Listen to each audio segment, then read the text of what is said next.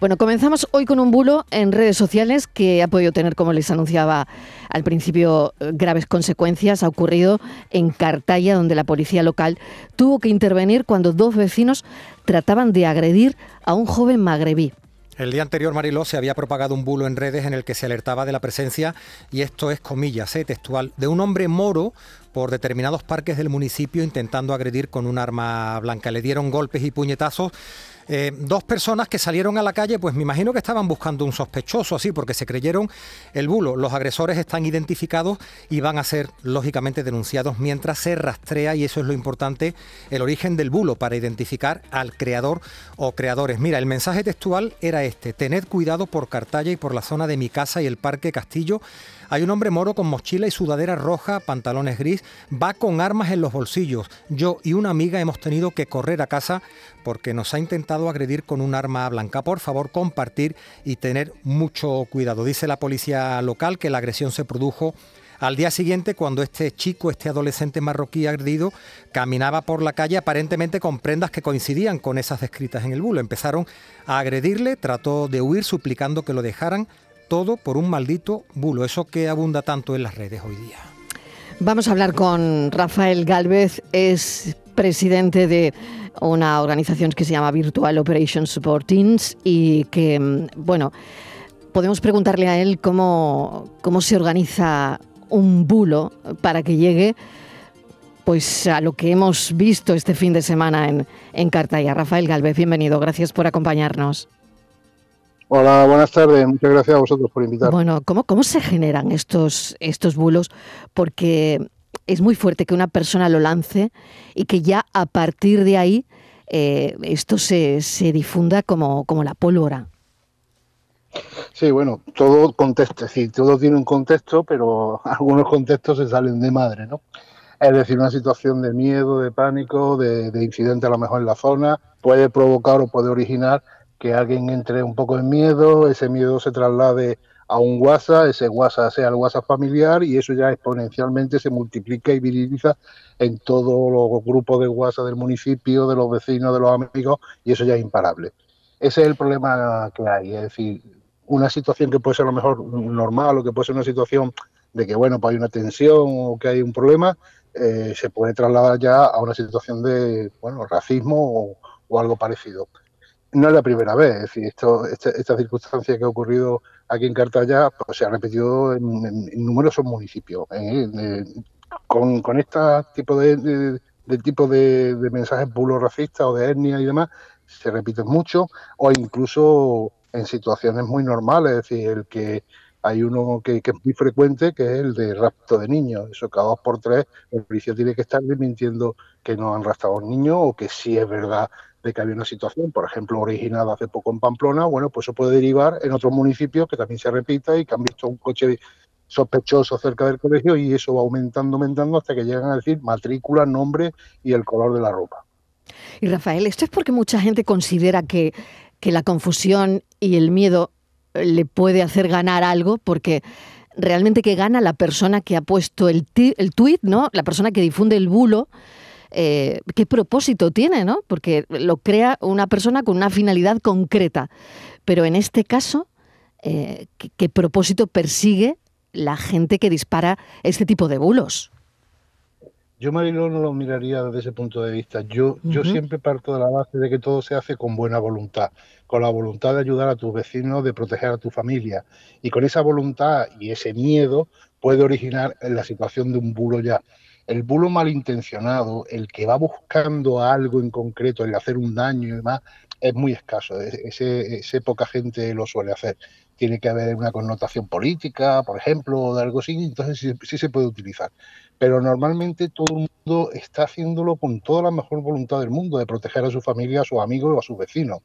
Pero lo único que ocurre es que lo que yo digo aquí y vaya aumentando, va cambiando también el contexto, va cambiando también la forma de decirlo y al final se origina pues un bulo que puede llegar a ese punto.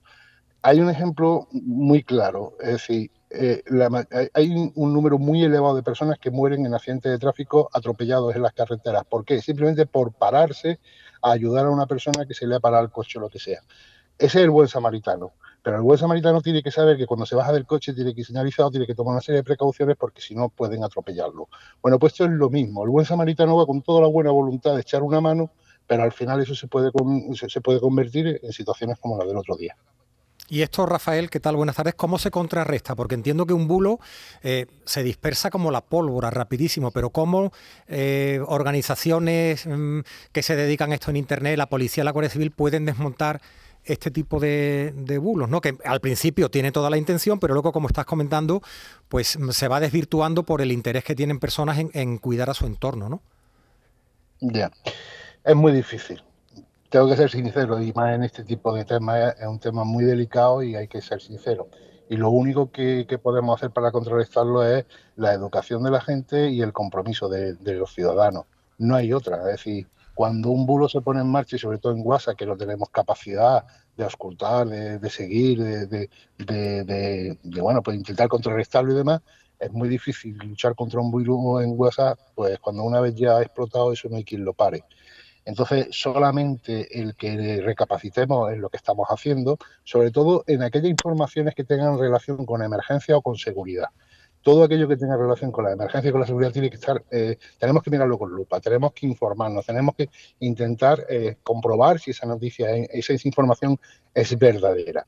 Tan fácil como llamar a la policía local de nuestra localidad y de preguntarle, ¿está circulando esto? ¿Esto es cierto o no es cierto? La policía te va a contestar porque son los primeros interesados en que esto no estalle.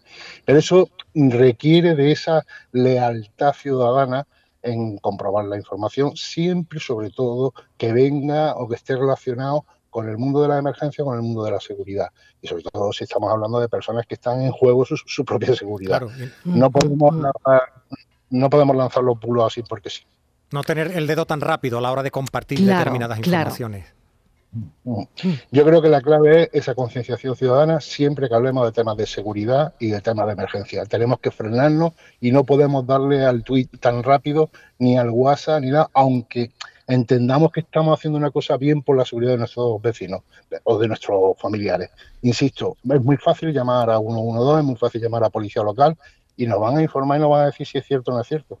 Claro, porque eh, al hilo de lo que estamos hablando, Rafael, hay una predisposición a creernos los bulos, eh, porque cómo los recibimos.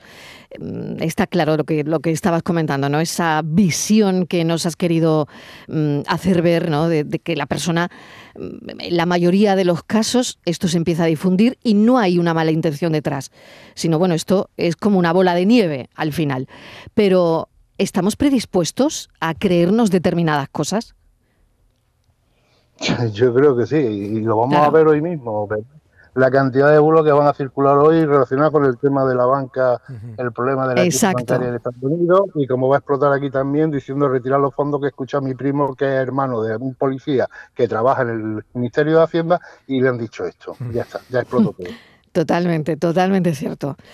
Bueno, pues no sé, hay una predisposición también a creernos este tipo de cosas. Te agradecemos la visión y que nos haya puesto Rafael Galvez encima de la mesa pues todo esto que hay que pensar y controlar el dedo antes de difundir. Rafael Galvez es presidente de Bost España. Muchísimas gracias. Muchísimas gracias, Mario. Permíteme una sí, adelante. Hoy, se ha producido eh, una situación grave en Córdoba, entre la sierra con un niño de dos años que ha caído en una piscina. Sí. Eh, lo, están dando los medios de comunicación. Nosotros eh, apoyamos a, cuentas como puede ser Peque Seguro, que es la Asociación Nacional de Seguridad Infantil y demás, y, estamos trabajando ahora mismo en poner en marcha otra vez el recordatorio de que las piscinas particulares, cerramientos, cuidado con los niños y demás. Te pediría simplemente el favor de que lo recordéis también. Es muy necesario porque ya hemos empezado demasiado temprano la campaña y desgraciadamente todos los años mueren muchos niños en las piscinas. Pues queda dicho, Rafael, y incidiremos en ello. Muchísimas gracias. Un saludo. Un saludo. Y estaremos muy pendientes de ese menor que sigue estable dentro de la gravedad que ha caído a una piscina en Córdoba, una piscina privada con dos añitos. La tarde de Canal Sur Radio con Mariló Maldonado.